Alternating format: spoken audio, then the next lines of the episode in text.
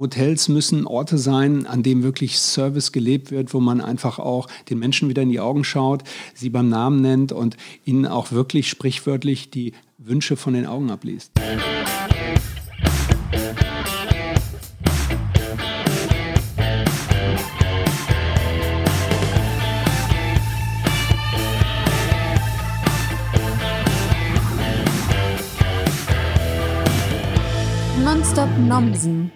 Macht Laune. Hallo und herzlich willkommen, Folge 5 von Nonstop Nomsen. Schön, dass du mit dabei bist. Heute tauchen wir gemeinsam in die Welt der Luxushotels ein. Zusammen mit Cyrus Heiderian, der nicht nur die Auszeichnung als Deutschlands Hoteldirektor des Jahres bekommen hat, sein Hotel, der Breitenbacher Hof, ist ein Haus mit unglaublicher Tradition und gehört seit Jahrzehnten zu den besten Häusern Europas. Wir kennen uns schon ein paar Jahre und ein Gericht von mir hat sogar schon auf die Karte seines Restaurants geschafft mein Bœuf Stroganoff mit Apfeleis als Nachspeise. Sehr, sehr lecker. Also in seiner Hotelküche zu kochen, das hatte für mich schon was von einem wahrgewordenen Jugendtraum. Ich finde die Welt der Hotels ja sowieso faszinierend, wohl auch, weil ich sie erst sehr, sehr spät entdeckt habe. Als Kind waren wir fast nie im Hotelurlaub. Heute genieße ich das auch bei der Arbeit sehr. Dass sich Cyrus in dieser stressigen Vorweihnachtszeit die Zeit für einen entspannten Tee mit mir genommen hat, fand ich klasse. In seinem Hotel nächtigt Pink genauso wie George Clooney, ACDC oder die Rolling Stones. Und wir mussten natürlich auch über seinen Freund Udo Lindenberg sprechen, dessen Karriere einst als Page im Breidenbacher Hof begann. Dazu geht es um Service am oberen Ende der Messlatte, alleinreisende Hunde, die in die USA eskortiert werden, Lockenwickler für Superstars und die ganz normalen Fragen, die sich wahrscheinlich immer noch einige Hotelschläfer stellen. Wie viel Trinkgeld soll es sein? Was kriegt der Mann, der unsere Koffer aufs Zimmer bringt? Was macht einen guten Gastgeber aus, auch im privaten Rahmen? Und wie groß muss die perfekte Runde für einen gelungenen Abend sein? Nonstop Nomsen mit einem Mann, der als Kellner anfing und sich heute um Top-Hotels auf der ganzen Welt kümmert. Spannend. Viel Vergnügen. Cyrus, grüß dich. Ja, ich freue mich sehr, dass du bei uns bist, lieber Ingo. In äh, was für eine Suite sitzen wir jetzt genau? Ja, wir sind hier in der Royal Suite. Äh, wir haben Glück, die ist heute frei und äh, konnte uns zur Verfügung gestellt werden, damit wir hier über den Dächern von Düsseldorf äh, ja, uns einfach nett austauschen. Ja, was, was kostet die Suite nochmal? Das sind ja 400 Quadratmeter.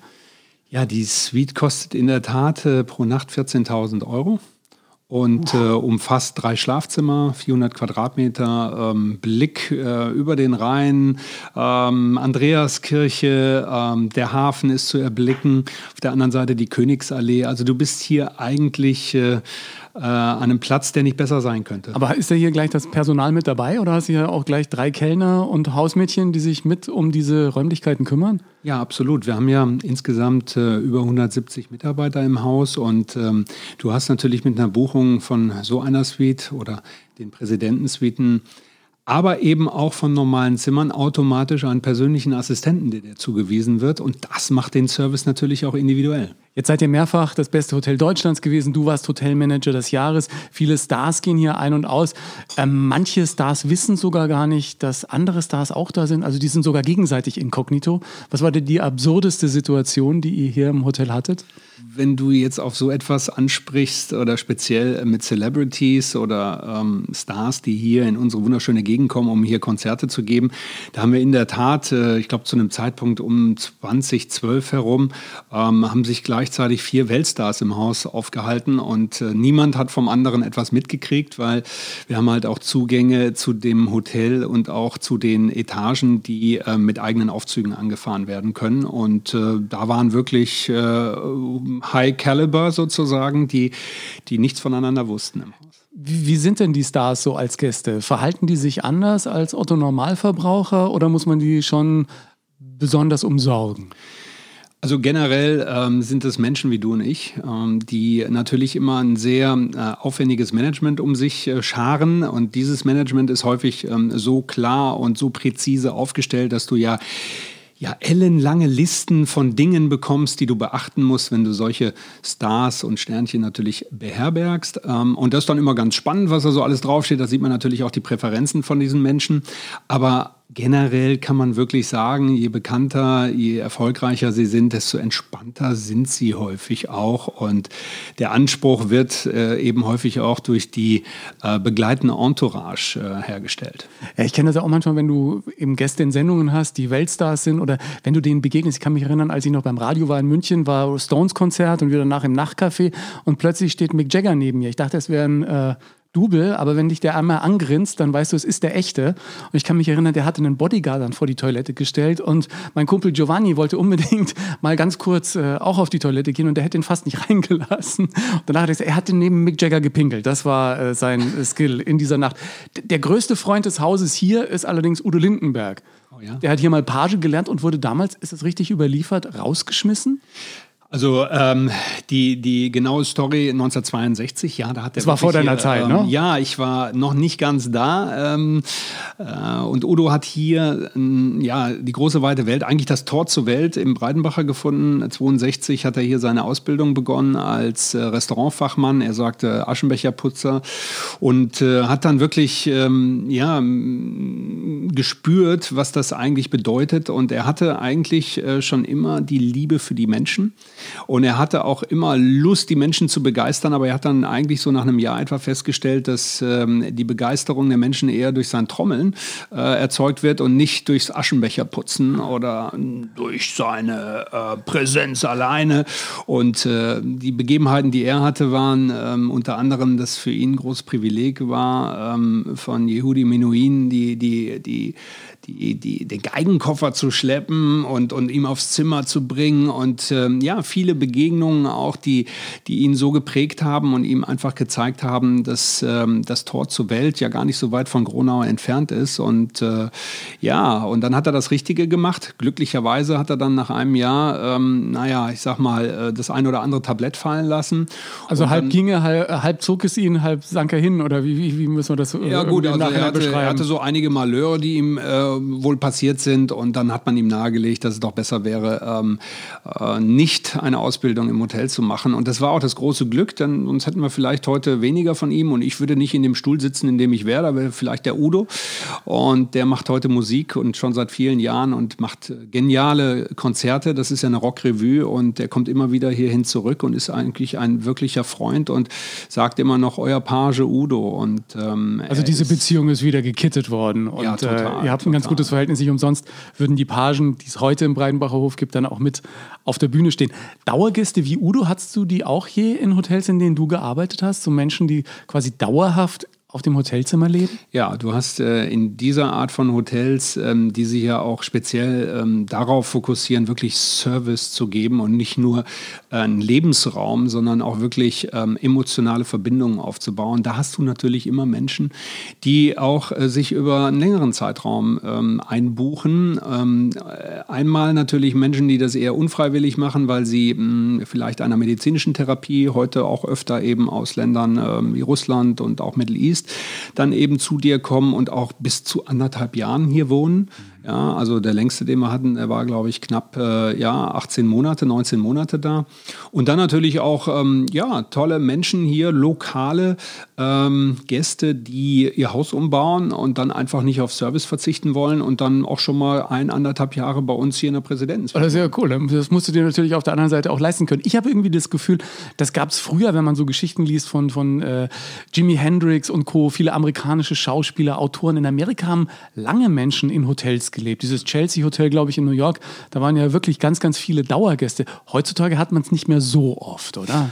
Also es gibt es überall. Also ich kenne ja mm, im Verbund der Selektion deutscher Luxushotels, wo wir ja wirklich die absoluten äh, Tophäuser in Deutschland verbunden haben, ähm, da weiß ich von den Kollegen, dass wir eigentlich in allen Hotels regelmäßig Gäste haben, die auch deutlich länger als ein Quartal vom Jahr bei uns äh, nächtigen und einfach ihren, ihren Aufgaben nachgehen. Die lieben halt einfach auch nicht alleine zu sein. Auch wenn sie sich von der äh, Öffentlichkeit häufig zurückziehen, wollen sie trotzdem umgeben sein mit Service und auch die Möglichkeit haben, wie bei uns im Wohnzimmer die Nähe zu den Mitarbeitern zu suchen, die dann mit den Schach spielen oder so. Ich erinnere mich, äh, George Clooney war hier vor vielen Jahren, er saß dann immer unten im, im, im, Esszimmer, im äh, Wohnzimmer und hat dann da einfach auch einfach mal Backgammon gespielt, einen Tee getrunken und niemand hat ihn gestört. Und das ist schön. Ihr, ihr, habt quasi eine Hotelhalle und dann nochmal eine extra Tür und das ist dann wie ein riesen Wohnzimmer, da kann eben jeder Gast nach Lust und Laune auch sitzen und äh, irgendwie die Zeit genießen, spielen oder äh, Zeitung lesen und da sieht man dann eben auch den ein oder anderen Star mal sitzen.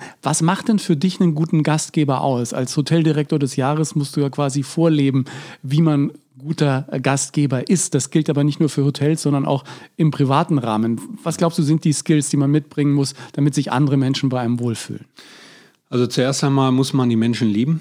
Man muss einfach Freude daran verspüren, andere Menschen zu begeistern, denn wir reden von Service Excellence. Es ist, Service Excellence ist eben, eben nicht nur Kundenzufriedenheit zu erzeugen, sondern Begeisterung bei den Menschen hervorzurufen. Und da gibt es eine ganze Menge von Eigenschaften, die dazu zählen, an erster Stelle mal die richtigen Menschen dafür zu finden und zu selektieren. Das geht bei uns im Recruitment sehr früh los und wir schauen halt nach Talent und nicht nur nach Zeugnissen oder nach äh, äh der Anzahl der Länder oder Städte oder Hotels, in denen jemand gearbeitet hat. Heute schauen wir natürlich auch in der Branche insgesamt mehr auf die Menschen, die wirklich dieses Gastgebergehen haben. Und was zeichnet das aus? Ja, ich habe das früh gemerkt. Ich war als kleiner Junge eben häufig in Düsseldorf und hatte das Privileg, auch hier mit meiner Mutter einzukaufen, zu Hause dann zu kochen, ihr über die Schulter zu schauen, den Tisch einzudecken und die Dinge zu machen, die mir Freude gemacht haben. Denn ich habe gespürt, dass es äh, einfach was Großartiges ist, zurückzubekommen, äh, wenn man viel gibt. Und das ist etwas, das die Hotellerie ganz besonders auszeichnet neben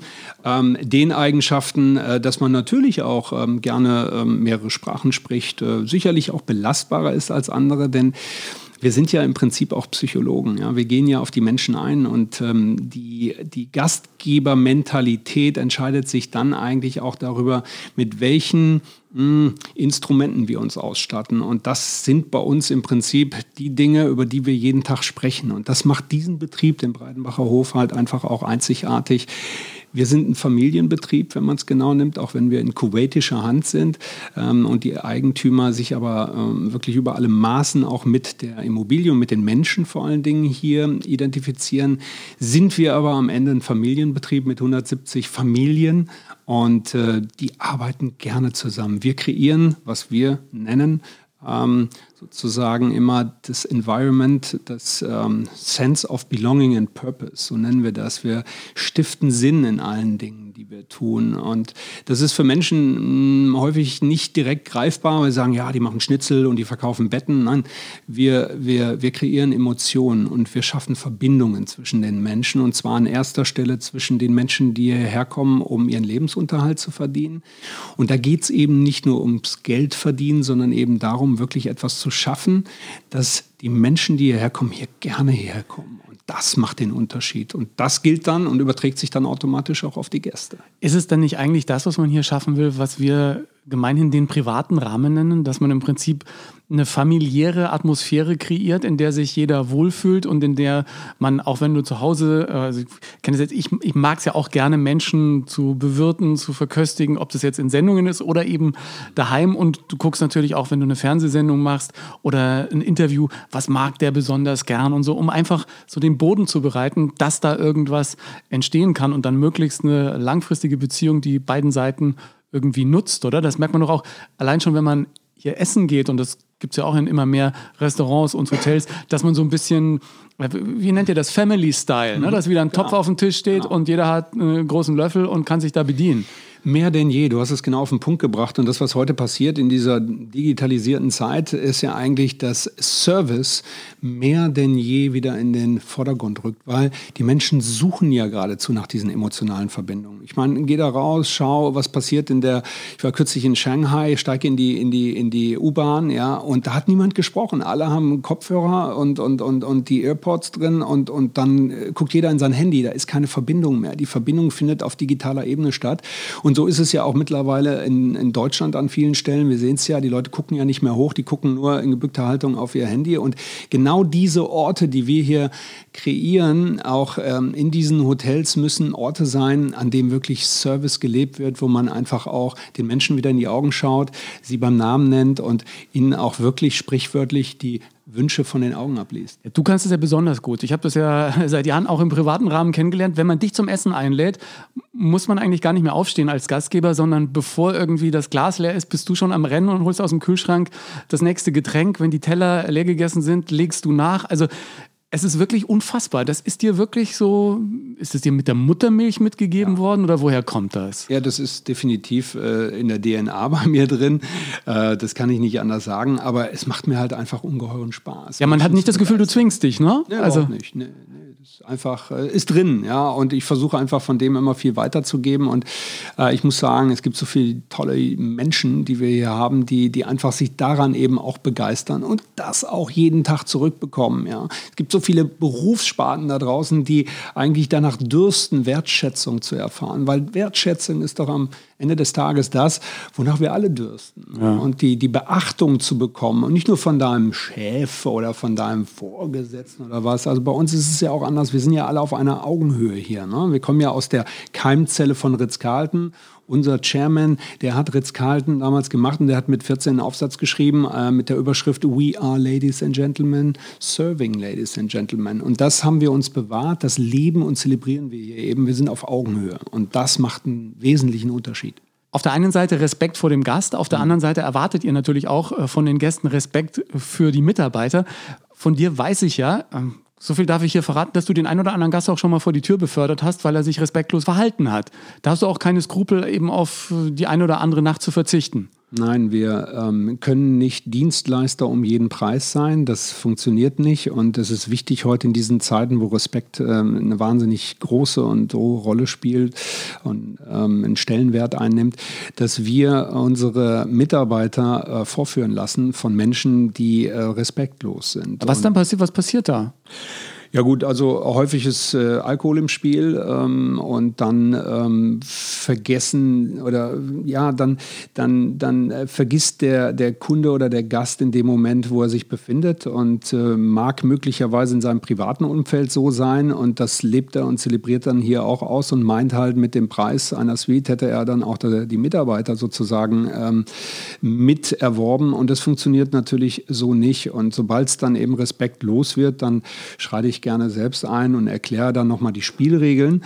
Und ähm, das funktioniert dann meistens sehr gut. Und wenn das nicht funktioniert, dann freue ich mich immer, den Maybach vorfahren zu lassen und zu sagen, wir haben ein wunderbares Hotel für Sie gefunden und ähm, da ähm, werden Sie sicherlich eher ähm, möglicherweise äh, eher ihre, ihre, ihre, ihrem ihren Eigenschaften nachgehen können. Wir können das so nicht machen, weil das funktioniert einfach nicht. Also du buchst dann die Gäste quasi selbstständig um und äh, die müssen nehmen, was ja, dann kommt. Finde ich aber also, echt klasse. Man muss, man muss im Prinzip drei Optionen geben. Wir haben drei Hotels für sie gefunden, dann soll er sich selbst ja. äh, aussuchen, weil ich möchte den Kollegen ja auch solche Leute nicht äh, wirklich äh, zuführen.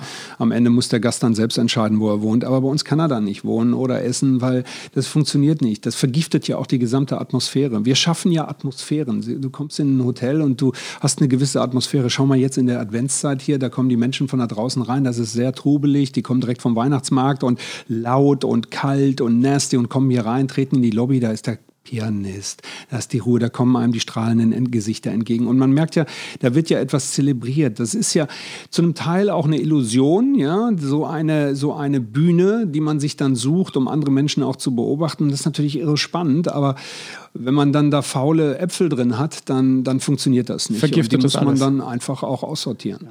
Was ich ja klasse finde, du hast auch als Kellner angefangen. Ja. Also quasi von ganz und ich habe ja als Praktikant beim Film angefangen und im Prinzip auch angefangen für andere Frühstück zu machen am Filmset, Kaffee zu kochen, ja. äh, zu servieren. Ja.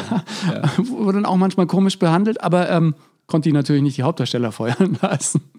Aber ich finde das ganz schön, wenn man die Branche, in der man arbeitet, eben von, von unten kennenlernt, oder? Und so das Ding von Unbedingt. hinten Unbedingt. aufrollt. Ja, also ich habe ja zu Hause im Praktikum sozusagen bei meiner Mutter gemacht und das ging über viele Jahre und dann war ich auch später bei der Bundeswehr in der Ordonnanz und habe dann für den Spieß und äh, den Major immer äh, morgens schon mal äh, das Frühstück in der NATO-Pause organisiert und alles, äh, ja, im Prinzip äh, mich um alles gekümmert und, und später dann habe ich dann meine Ausbildung im Nasserhof in Wiesbaden als Restaurantfachmann begonnen und ich würde es heute noch mal genauso machen mit dem einen Unterschied, dass ich auch noch die Kochausbildung dazu machen würde. Dann wäre man eigentlich für alle ja, Dinge, die da kommen, wirklich auch perfekt ausgerüstet. Obwohl du natürlich mit so vielen Köchen mittlerweile in so vielen Hotels gearbeitet hast, dass du da auch ganz hervorragend äh, bist, was die äh, Zauberei an den Gerichten und hinter dem Herd irgendwie angeht. Ich habe. Äh, ich verrate da nicht zu viel, ja. Ich muss diese eine Geschichte mit, äh, kannst du dich an das Stück Rindfleisch erinnern, das bei dir im Auto landete, im Zuge der Fußball-Weltmeisterschaft? Ja. ja. Ich also ich muss zu meiner kann ich zu meiner Verteidigung sagen, ich hatte an dem Abend viel getrunken. Wir haben gegrillt bei be gemeinsamen Bekannten äh, im Raum Essen. Danach äh, unsere Sachen mitgenommen und äh, jeder kriegte noch so ein Stück Rindfleisch eingepackt. Äh, und das war auch in meiner Tüte drin. Ich vergaß allerdings die Tüte in deinem Auto. Äh, und ihr habt es lange nicht gemerkt. Ja, äh, plötzlich irgendwann dachte ich, da ist irgendwie ein Geruch im Auto und dann fiel mir auf, dass zwischen ein paar anderen Sachen da hinten doch tatsächlich noch äh, das Rindfleisch von dir, von unserem sagenhaften Barbecue-Abend lag. Und ja, das habe ich dir dann aber nicht mehr vorbeigebracht. Stattdessen gab es. Bin dir so ich, beim nächsten Mal eine Einladung zum Essen. Ja. Und äh, du hast es natürlich auch nicht erwähnt. Also ich glaube, es kam erst Monate später durch einen Zufall raus. Das ist Stil, ja. Man, man schmiert es den anderen nicht so aufs Brot. An was ich mich sehr gut erinnern kann, als ich noch Kaffee kochte und äh, am Set sozusagen bei den Dreharbeiten für das ein oder andere Frühstück sorgte, musste ich auch immer so Requisiten besorgen.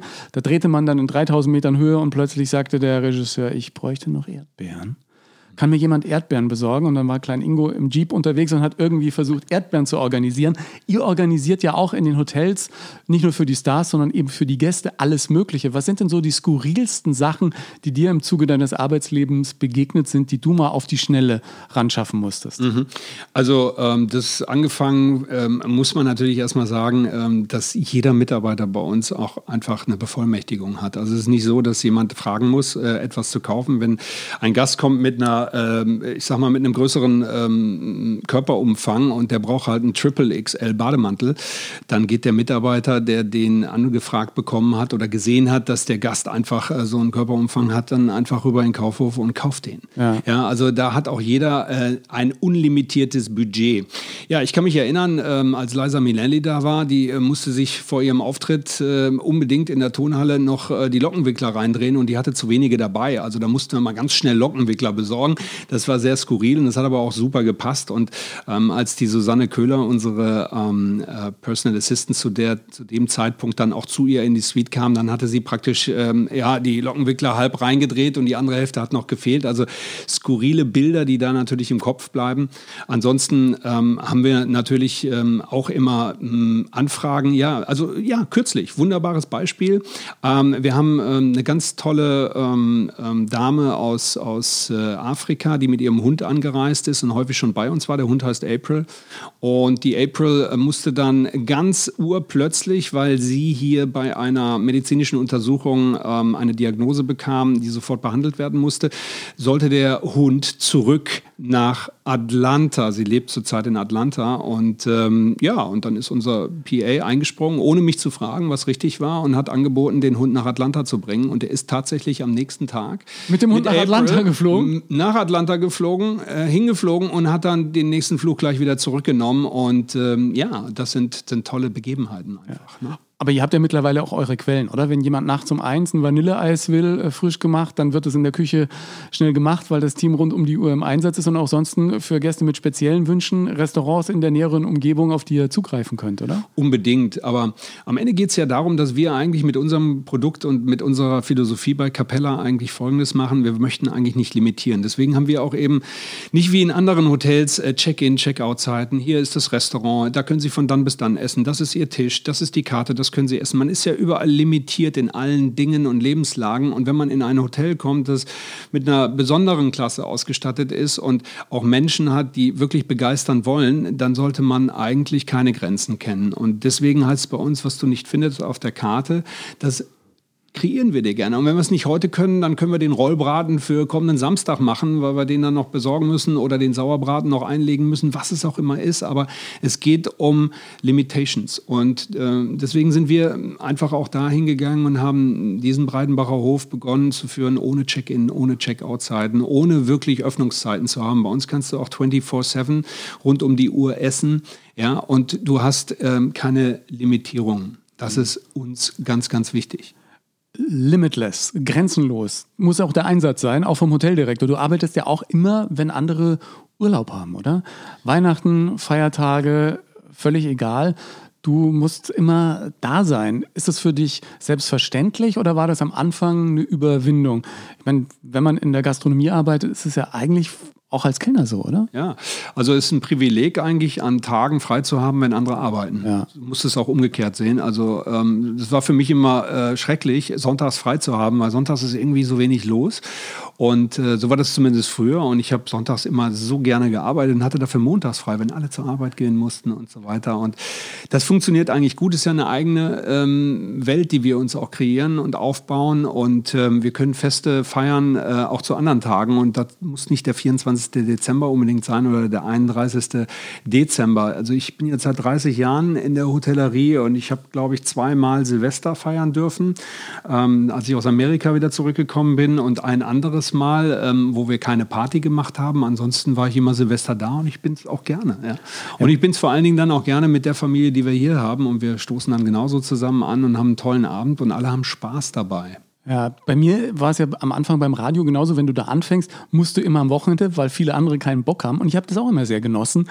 Oder auch morgens Sendung zu haben und um neun schon fertig zu sein, in Anführungsstrichen, mit der Arbeit und dann gemütlich durch den Rest des Tages zu starten, wenn alle anderen erst ran müssen. Also ich finde, das hat, wie du sagst, wirklich zwei äh, Seiten und da auch eine sehr, sehr schöne, wenn man zu den Zeiten eben irgendwie arbeiten kann. Wie, wie sieht dann dein Alltag aus? Gibt es so einen Standardtag oder ist das bei dir auch so, dass jeder Tag anders ist? Du bist ja auch im Zuge äh, der ganzen Hotelkette in der ganzen Welt unterwegs. Mhm. Also ähm, es, gibt, äh, es gibt natürlich einen, einen, Alltag, den wir haben im, im Hotel oder den ich habe. Ähm, der ist aber geprägt eigentlich von einer fantastischen Abwechslung. Ähm, also ich habe in 30 Jahren keinen Tag erlebt, der wie der andere war. Ähm, bei mir kommt ähm, glücklicherweise zur Abwechslung und auch zur Impulsgebung ähm, eine recht hohe Reisetätigkeit dazu, weil ich eben auch für jetzt mittlerweile unser Headquarter in Singapur auch im ähm, Development unterwegs bin. Deswegen bin ich in Europa viel unterwegs. Also du äh, entwickelst neue Hotelprojekte genau. und schaust, dass neue Hotels an den Start gehen. Ganz genau. Und, ähm, und dann haben wir natürlich in, in, im Mittleren Osten, in Kuwait, die Eigentümer, da sind wir viel unterwegs. Also wir sind in Asien, Middle East, früher in den USA und mittlerweile natürlich auch in, in Europa sehr viel unterwegs. Ja. Wenn du dir die weltweite Hotellandschaft anschaust, wo, wo sind denn die besten Hotels? In Asien. Ja? Ja, definitiv. Ja. Also äh, in Asien wird der Benchmark gesetzt. Das äh, rührt alleine daher, dass du in Asien äh, 4 Milliarden Menschen hast und in Europa 400 Millionen. Also äh, da zeigt sich einfach, ähm, da zeigt sich einfach schon, äh, wo, wo der Herzschlag ist und der Puls. Ne? Und wenn man sich, äh, egal von Singapur, Shanghai, Bali, egal wo Street, Street Food anschaut, dann kann man einfach wahnsinnig viel lernen, ähm, dass viele Dinge einfach einfach lecker sind und nicht kompliziert lecker sein müssen. Und äh, da haben wir viel adaptiert. Wir haben in den letzten Jahren viele Pop-ups hier gemacht, eben auch mit ähm, asiatischen Freund, mit Freunden aus der ganzen Welt, wo, wo, wo wir einfach sehen, dass ähm, ja die Abwechslung da ist. In Asien drehen sich die Restaurants äh, fünfmal so schnell wie in Europa, weil der Anspruch der Gäste und natürlich auch die Konkurrenz so groß ist. Was heißt, sie drehen sich? Das heißt, sie verändern sich immer wieder und äh, ja. geben ein neues Erscheinungsbild, neue Karte, neue Gerichte. Alle drei bis fünf Jahre, äh, sogar teilweise schnell schneller drehen sich äh, die Konzepte in Asien, ne? in den Top-Hotels und in den Top-Standorten und in den Top-Locations, absolut, ja.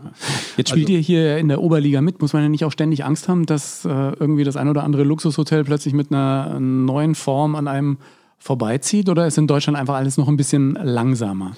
Also in Deutschland ist im Luxus tut sich eigentlich relativ wenig. Wir sehen äh, eine ganz klare Tendenz, dass in Deutschland ähm, eben auch durch die, ähm, durch die niedrigen Zinsen und durch das viele Geld, was da ist, wahnsinnig viele Hotels entwickelt werden. Aber ähm, 98 Prozent aller Hotelentwicklungen, ach eigentlich 99,5 Prozent aller Hotelentwicklungen sind nicht im Luxussegment mehr. Ja. ja was meines Erachtens ähm, ähm, ein, ein, Fehler ist. Ja. Ähm, auf, auf der anderen Seite ist es in Deutschland so, dass du natürlich natürlich ähm, im Luxussegment eine sehr geringe Wertschöpfung hast, weil die Preise, die ähm, wir in Deutschland erzielen mit Zimmer und mit Food and Beverage, bei weitem nicht so hoch sind wie im Ausland, äh, Asien oder eben auch, wenn wir nach Europa schauen, wie in Städten ähm, wie, wie, wie Paris und London. Da können wir uns einfach nicht vergleichen. Wir bieten ein sehr, sehr gutes Produkt, das auf dem gleichen Level ist in einigen Hotels in Deutschland, aber wir haben die Raten da einfach noch nicht erreicht. Und das ist etwas, das hat auch ein bisschen mit der Mentalität Mentalität zu tun, die ja auch in Deutschland in den letzten Jahren sich so doch deutlich verändert hat. Und diese Geiz ist geil Mentalität, die funktioniert einfach nicht. Wenn ich heute ein ordentliches Produkt haben möchte und Qualität haben möchte, dann hat Qualität seinen Preis. Ich meine, wir haben ja gerade die Nachhaltigkeitsdebatte, die hoffentlich noch lange anhalten wird und auch dazu führen wird, dass da tendenziell ähm, die Menschen sich auch ähm, äh, ja, mehr mit beschäftigen und auch bereit sind, dann äh, Bio zu kaufen, zum Metzger zu gehen, zu wissen, wo das äh, Fleisch herkommt und so weiter, weil da tut sich ja eine ganze Menge. Und bei uns ist es ähnlich. Ähm, wir schauen wirklich auf Nachhaltigkeit. Äh, wir haben gerade ein ganz großes äh, Projekt, Earthcheck. Wir drehen das ganze Hotel auf den Kopf ja, und schauen wirklich, dass wir also plastikfrei werden etc. Da sind ähm, ja immer viele äh, Bauplätze und Schauplätze, die man da so hat. Und gleichzeitig müssen wir natürlich gucken, wie die Dynamik aussieht im Markt. Und äh, hier im Markt in Düsseldorf speziell, da tut sich im Luxussegment eigentlich so gut wie gar nichts. Ähm, und da kommt halt viel Budget dazu. Und das werden wir in den nächsten Jahren sehen, wie die Preise da verfallen. Ja. Jetzt würde ich ganz gerne mit dir mal über die Dinge reden, die äh, viele Leute und, und mir ging es ja da über Jahre teilweise bis, bis heuer noch äh, genauso äh, so ein bisschen verunsichern. Also gibt ja so dieses Trinkgeld-Ding. Ja, in Amerika, und ich war dieses Jahr einen Monat äh, in New York, da kriegst du in der Hotel- äh, bzw. Restaurantrechnung gleich mit ausgedruckt, wie viel Trinkgeld du geben kannst, also 10, 15 oder 20 Prozent einigermaßen zufrieden, total zufrieden und, und mega zufrieden. Was gibt, was gibt man in Deutschland? 10 Prozent, ist das noch in Ordnung? Ist das noch State of the Art? Ja, es kommt natürlich ganz darauf an, äh, ob du jetzt vom Taxifahrer oder vom Restaurant oder vom, äh, ja, wo, welche Dienstleistung du auch mhm. einnimmst. Aber äh, generell, also ich gebe immer mindestens 10 Prozent, ja. weil ich das für absolut richtig halte, weil ich auch weiß um die Wichtigkeit und den Stellenwert, äh, Stellenwert unserer Branche und gleichzeitig auch weiß, wie teilweise die Löhne Löhne aussehen und dass viele da sich einfach was dazu verdienen müssen. Und ich finde, ein, ein, eine tolle Leistung von einem Kellner ähm, sollte auch einfach honoriert werden. Deswegen sind 10 Prozent überhaupt nicht zu viel. Ich gebe auch äh, zu Zeiten mal 15 oder 20 Prozent. Genauso gehört sich auch heute, wenn ich in einem Hotel übernachte, äh, dem Zimmermädchen äh, ein, zwei oder auch gerne fünf Euro hinzulegen, je nach Kategorie ähm, und auch je nach ähm, dem, wie lange ich dort bin. Und da auch eine Verbindung aufzubauen. Und dann stelle ich auch auch ganz schnell fest, dass sich jemand auch noch viel besser kümmert und vielleicht den Zahnputzbecher doch einmal mehr reinigt und ähm, die äh, Zahnpasta auffüllt, wenn sie nicht mehr da ist. Also da passiert auch ganz viel, auch wenn man häufig die wunderbaren Servicegeister nicht unbedingt immer sieht. Ne? Das gilt ja. ja vor allen Dingen fürs Housekeeping. Ja, es gibt ja auch viele, die sagen, okay, jetzt zahle ich so viel fürs Hotel im Urlaub, jetzt muss ich dann noch jeden Tag einen Fünfer liegen lassen. Äh, ist das, ist das nicht alles mit eingepreist. Ne? Das ist so eine Mentalität, die in Deutschland noch in den Köpfen vieler ist. Ja, leider. Ähm, es geht ja um Wertschätzung. Ja? Ich meine, der Unternehmer an sich hat ein unternehmerisches Risiko, der muss einen Preis kalkulieren, der ist natürlich heute äh, volatil, weil du weißt ja nicht, wie der Markt gerade tickt. Ist eine Messe, ist keine Messe. Wir haben ja hier in Düsseldorf die äh, kuriosesten Beispiele dafür, dass Hotels, die unter der Woche 49 Euro laden, auf einmal bei 400 Euro sind, wenn eine Messe ist. Ne? Und Auch das irre, oder? Natürlich, ja. Und da sollte ich, da bleibt aber die Dienstleistung des Zimmermädchens Tendenz äh, die gleiche und deswegen äh, kann ich doch trotzdem jemandem, der mein Zimmer gut reinigt, einfach einen Ovolus zahlen und mich einfach bedanken oder, oder dem einfach ähm, äh, eine Wertschätzung entgegenbringen. Und wenn ich ihm nur die Hand drücke und sage, ganz toll, dass Sie sich so gut gekümmert haben. Was Dank. ich ja immer irgendwie früher noch, noch viel befremdlicher als heute finde, ist, wenn jemand kommt und sagt, äh, dürfte ich einen Koffer nehmen? Ich, ja, den, den Koffer kann ich noch selber rollen. Ja? Und dann vor allem, wenn ein anderer rollt, dann weiß ich wieder nicht, was soll ich geben. Ja? Mhm. Weil bevor ich zum ersten Mal in ein Hotel gekommen bin, haben wir irgendwie 17 Jahre lang äh, bei der Verwandtschaft Urlaub gemacht. Ja? Nimmt man den Leuten den Job weg, wenn man sagt, ich trage den Koffer selber aufs Zimmer? Ja, ein Stück weit, ein Stück weit schon, weil gerade in diesen Hotels, es gibt ja nicht mehr viele Hotels, wo man ähm, einen Front-of-House-Staff hat, also Bellboys oder Pagen, wie wir sie nennen, äh, die im Prinzip ähm, ja eigentlich ähm, nicht vom Tipp leben, aber der Tipp natürlich ähm, dazu führt, dass sie ja sich auch über viele Jahre wirklich ne, in, in dieser Position wiederfinden. Ich gebe ein Beispiel in New York zum Beispiel, ähm, wo ich 2010 auch ein Hotel eröffnet habe, ähm, damals damals an der Fifth Avenue, da werden ähm, die Doorman-Posten werden verkauft, ja, weil die verdienen da im Jahr zwischen 120 und 140.000 Dollar als Doorman, ja, und äh, die äh, vererben ihre Position äh, eben. Ne? Innerfamiliär oder Ja, was? interfamiliär oder darüber, die, die vererben die und verkaufen die im Prinzip, weil das natürlich Jobs sind, die wahnsinnig guten ähm, ja, Eintrag haben oder ähm, Umsatz haben sozusagen, also Salary haben. Und die wissen ja auch alles, oder? Die haben ja ihr ja. Ohr am Puls der Zeit und wenn du da so einen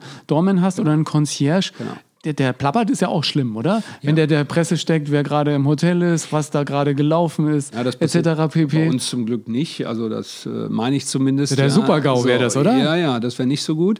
Ähm, ja, also äh, ich muss sagen, erstmal zurück nochmal zu deiner Frage. Also pro Gepäckstück sollte man zwei Euro rechnen. Ja. Wenn ich vier Gepäckstücke habe, dann kann ich auch acht Euro zahlen. Wenn mir die aufs Zimmer gebracht werden und der noch ähm, einen guten Service anbietet, sagt, darf ich den Koffer noch aufmachen Ja. und äh, das Housekeeping ist gleich da, dürfen wir noch Hemden aufpressen und so weiter. Es geht ja immer auch das, darum, im Prinzip nochmal einen Zusatzservice auch anzubieten und man erkennt ja wirklich schnell, ob jemand das gerne macht oder nicht. Das erkennst So. du, glaube ich, auf den ersten Blick. Ja, das, Oder? aber die Antennen hat ja jeder heute. Der spürt ja sofort, guckt mir jemand in die Augen, ist jemand wirklich interessiert an mir oder nicht. Und ähm, das sind ja die Menschen, die wir suchen, die wirklich Interesse, wahres Interesse und eigentlich auch Liebe dafür verspüren, andere Menschen glücklich zu machen. Und wenn man das schafft, ähm, bei, naja, ich sag mal, bei uns sind es im Moment, ähm, wir messen ja die Loyalität, 93 Prozent aller Gäste, ähm, die uns sagen, sie wollen definitiv, wenn sie nach Düsseldorf zurückkommen, bei uns wohnen, weil hier hat es emotional einfach gefunkt. Und darum geht es ja auch. Es geht ja heute nicht um die Hardware, das Bett und, und, und, und äh, das Bad, ja, das ist sowieso vorausgesetzt, dass es in einem Fünf-Sterne-Hotel einem bestimmten Standard entspricht, der international eben auch ähm, stetig ist. Aber es geht äh, wirklich am Ende des Tages äh, darum, welche Emotionen bringe ich denn eigentlich dem Gast entgegen. Ein anderer Punkt, der äh, irgendwie in meiner Familie immer sehr umstritten war, schon als wir Kinder waren, wenn du irgendwo essen gehst und dann wird gefragt, wie war's? Haben wir eigentlich immer gesagt, sehr lecker, sehr lecker. Vielen Dank, war, war sehr lecker. Und wenn es dann nicht geschmeckt hat, haben wir noch Monate später, das, also die Ente da, kannst du vergessen, ja. Eigentlich ja blöd, oder? Man, wenn es nicht geschmeckt hat, musste man es eigentlich immer sofort sagen. Unbedingt, ja. Also ich finde es total wichtig, ähm, dass man auch die, die äh, Unzufriedenheit sofort ähm, vorträgt, weil äh, das ist für uns das Allerbeste. Also Gäste, die uns sagen, wie es ist und die vor allen Dingen uns mitteilen, was sie wirklich wollen, das sind die Besten.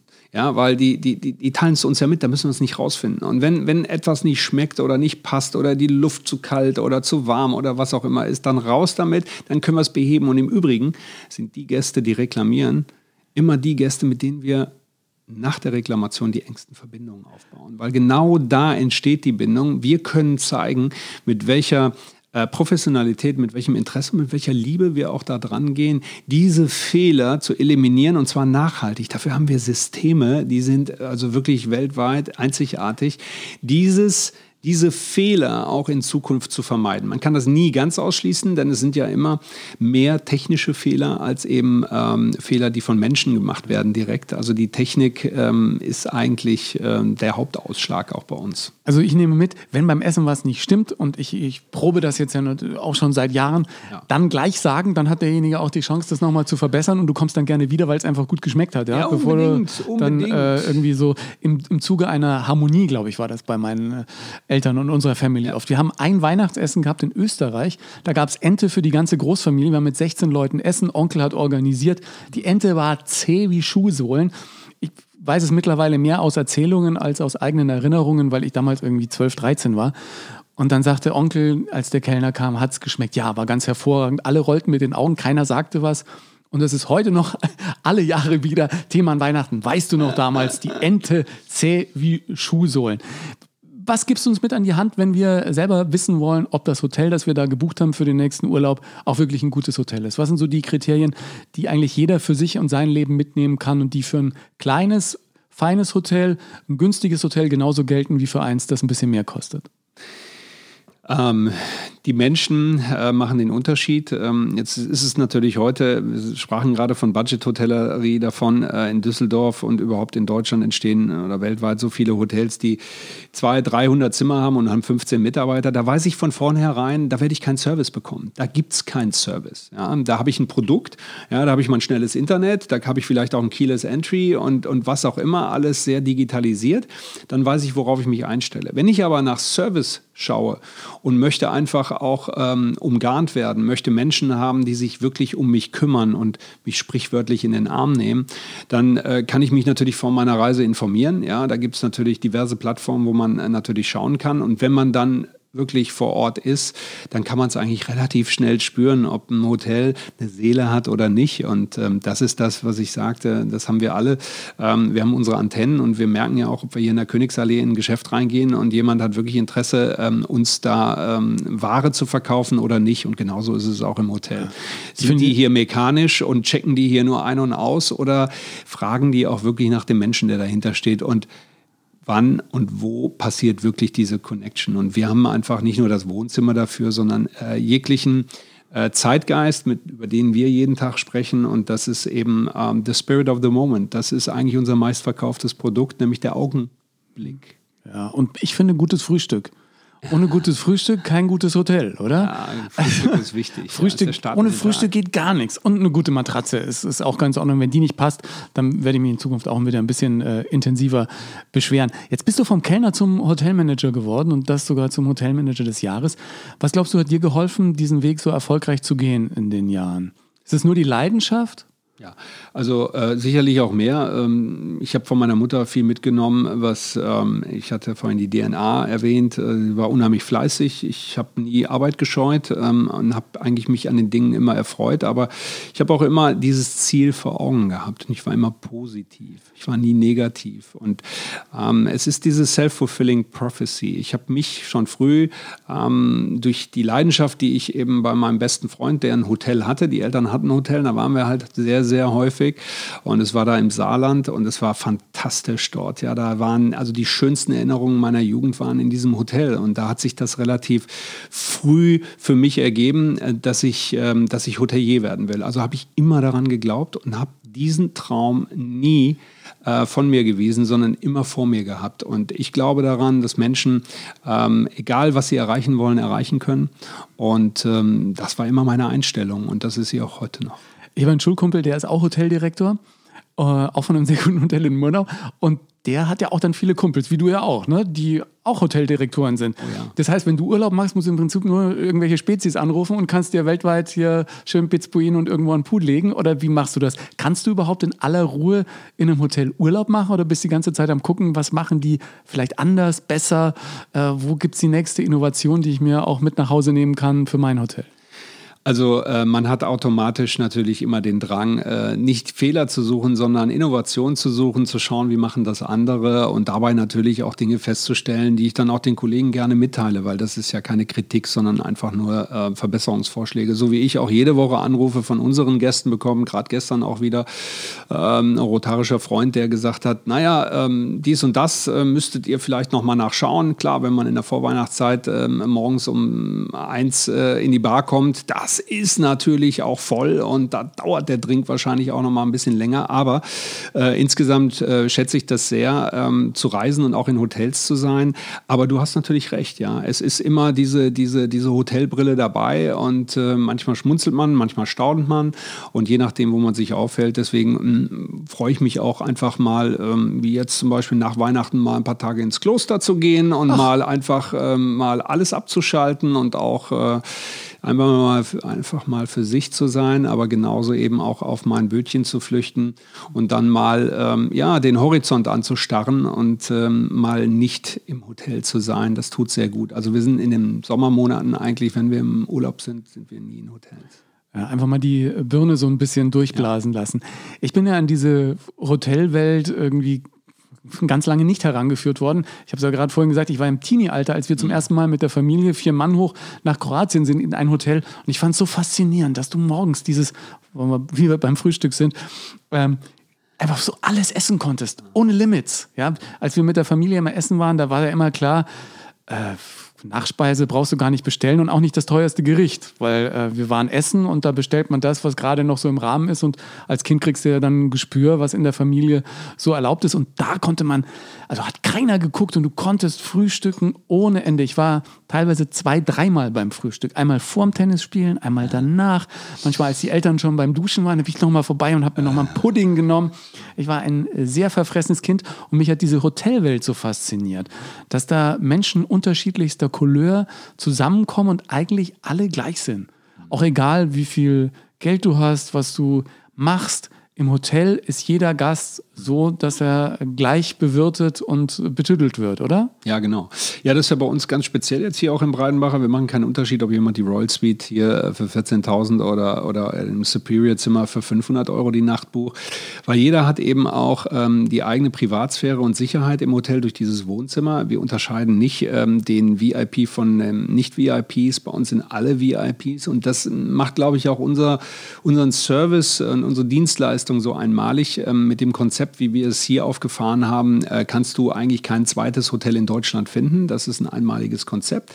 Und ähm, ähm, das begeistert die Menschen wirklich. Und wenn dann eben auch, ähm, ja, ich sag mal, die Qualität auf allen Ebenen die ist, die der Gast sich da wirklich ähm, auch nicht nur erhofft, sondern auch verspricht, wenn er den entsprechenden Preis zahlt, dann funktioniert das. Ne? Das sind jetzt schon zwölf Jahre, die wir hier sind. Wir haben gestartet ja in einer ganz schwierigen Zeit, 2008. Ja, Nach der Finanzkrise. Ja, mittendrin eigentlich noch. Ähm, und dann auch noch diese fantastische U-Bahn-Baustelle, die äh, ein Jahr dauern sollte und am Ende acht Jahre gedauert hat. Aber davon haben wir uns auch nicht beirren lassen. Wir mhm. haben natürlich positiv nach vorne geschaut. Was ich noch gerne machen würde, ist einfach ein bisschen was mit an die Hand geben für die nächste Party, die man zu Hause veranstaltet oder das nächste Essen. Was würdest du sagen, ist die perfekte Größe einer Runde, um einen wirklich perfekten Abend zu haben? Nicht ja. zu groß, nicht zu klein. Perfekt. Also maximal 18. Das ist genau unsere Showküche hier. Wir haben hier eine Molteni-Showküche und ich habe da jetzt auch ähm, in den letzten Wochen mehrmals gesessen. Und du hast äh, mit 18, also maximal 18 Personen, einfach auch eine Größe, wo du mit jedem connecten kannst über so einen Abend, der ja, ja gerne mal drei bis äh, sechs oder sieben Stunden auch dauert. Wenn du um 19 Uhr anfängst, bist du ja schon mal so bis eins, zwei mit den Gästen beschäftigt. Und äh, du hast die Küche direkt da drin, also wie zu Hause. Viele haben ja heute offene ähm, Küchen mit, mit äh, dem Dining Dining Room, also dem Esszimmer dabei oder sogar dem Wohnzimmer. Und äh, ich habe unser Haus auch so kreiert zu Hause, dass wir im Prinzip eine Fläche haben. Ja, bei dir ist es ja nicht bei anders. Mir ist es genau und, so. und das ist eben die Konnektivität. Ja, gerade wenn du eine Familie hast, du verlierst dich nicht aus den Augen und du bist in einem Raum und du kannst dich wirklich mit jedem an einem Tisch auch wirklich unterhalten.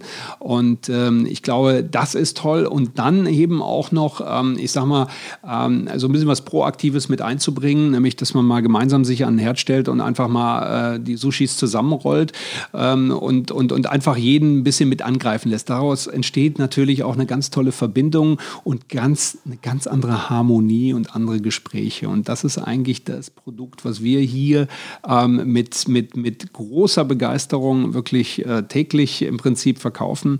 Die Showküche mit dieser Größe. Also die ist eingeschlagen wie eine Bombe und die Menschen lieben das. Also für zu Hause gilt, die Gäste, die man einlädt, nicht nur Gast sein lassen, sondern zum aktiven Teil des Abends äh, werden zu lassen. Unbedingt, ja. Ich glaube, das ist ganz toll. Da hat jeder Lust drauf. Und wenn du dann noch sagst, okay, du hast das Budget dafür und äh, machst jedem noch eine personalisierte Schürze mit einem Datum drin von dem Abend, dann, dann wird dieser Abend doch unvergessen bleiben. Es sind dann manchmal so Kleinigkeiten, ja. ne, die du zu Hause auch umsetzen kannst, die relativ große Wirkung haben, aber gar nicht so aufwendig. Eigentlich braucht man nur eine gute Grundidee, ne? Ja, absolut. Ja, man, man muss wollen. Ne? Also wenn ich, ja, wenn ich Menschen, brauchst du gar keinen einladen. Wenn ich, ne? wenn ich Menschen nicht begeistern will, dann, dann werde ich es auch nicht schaffen. Also, also wir machen uns jeden Tag Gedanken. Ne? Ja. Wenn, wenn, äh, wenn wir Gäste haben, die anreisen und, und, und haben ihre Familie dieses Mal nicht dabei, ja, dann besorgen wir ein Familienfoto. Das steht dann auf dem Nachttisch. Dann kommt er rein, dann ist er gerührt. Dann weiß der, wir haben wirklich Interesse, ihn glücklich ja. zu machen, bei ihm zu sein. Wir wissen, wie er sich fühlt und so weiter. Also das ist heute ähm, das, worum es geht. Niemand will einsam sein. Jeder möchte Beachtung und Wertschätzung. Ja. Und Weihnachten ist dann bei dir jetzt wieder aufgeteilt zwischen Familie und Arbeit.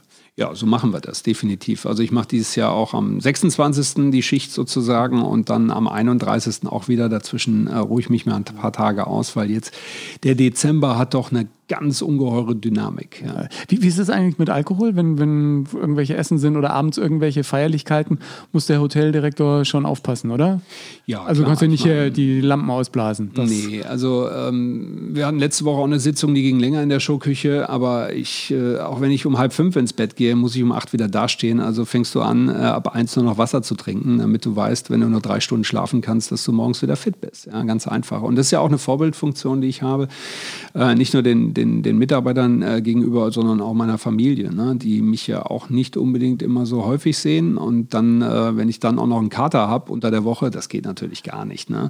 Also ich habe es dieses Jahr auch geschafft. Ich habe mal dreieinhalb Monate am Stück gar nichts getrunken, ja, weil ich einfach mal gesagt habe, das äh, lassen wir jetzt mal ganz sein. Und jetzt vor der Weihnachtszeit habe ich dann doch wieder das eine oder andere Gläschen, wo wir mal anstoßen abends oder auch mit dem Staff zusammen äh, nach einer tollen Schicht am Wochenende, wo wir uns einfach bedanken morgens um elf, zwölf oder wann auch immer, also morgens, abends ja. nach der Schicht. Äh, und ähm, das ist dann schön und, und das schafft auch einfach diese Gemeinsamkeit und diese Family-Atmosphäre. Womit kann man dich dann glücklich machen, als jemand, der irgendwie äh, Tag für Tag die feinsten Weine äh, vor der Nase hat und natürlich auch äh, kulinarisch sich vom Allerfeinsten jeden Tag verwöhnen lassen kann? Was ist das, was dich glücklich macht?